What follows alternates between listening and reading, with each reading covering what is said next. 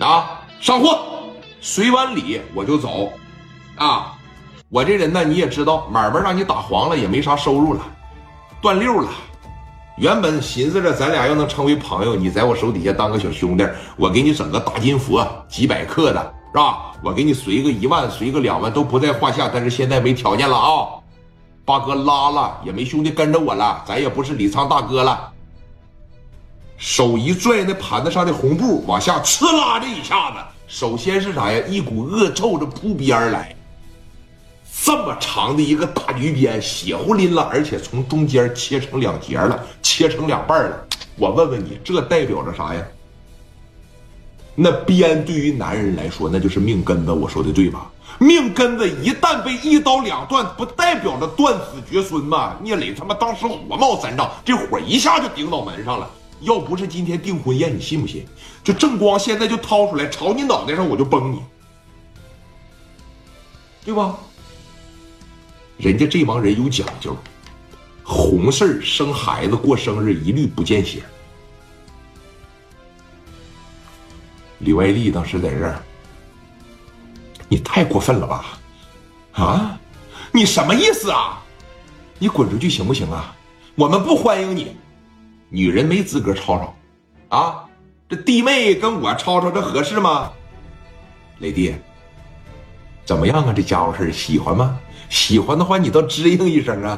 没事了，哥总给你买啊！但是唯独一点不好，说你看这怎么给断了呢？谁切的呀？这是，这不明摆着让我磊弟断子绝孙吗？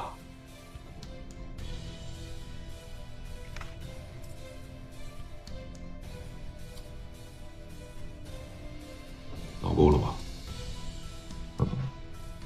闹没闹够啊？闹够了，滚蛋！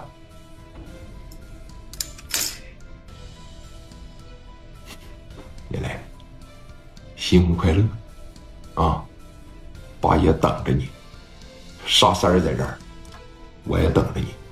朝着李正光的胸口上噔噔噔躺了两下子，管闲事啊！那他妈死，让你死青岛。听明白了吗？真他妈让你死青岛。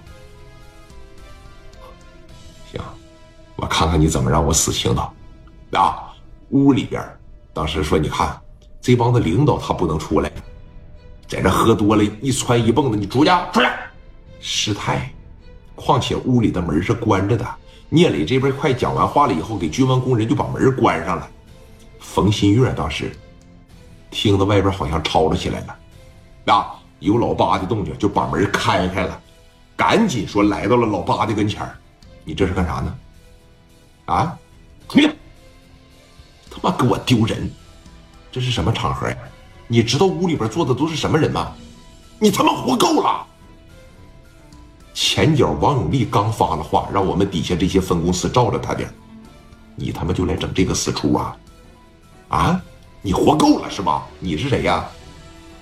沙三儿，你他妈还你还沙僧呢？你沙沙三儿，赶紧滚啊！今天聂磊看我面子，指定是不打你。你他妈赶紧跑吧，别让聂磊抓着你！赶紧的。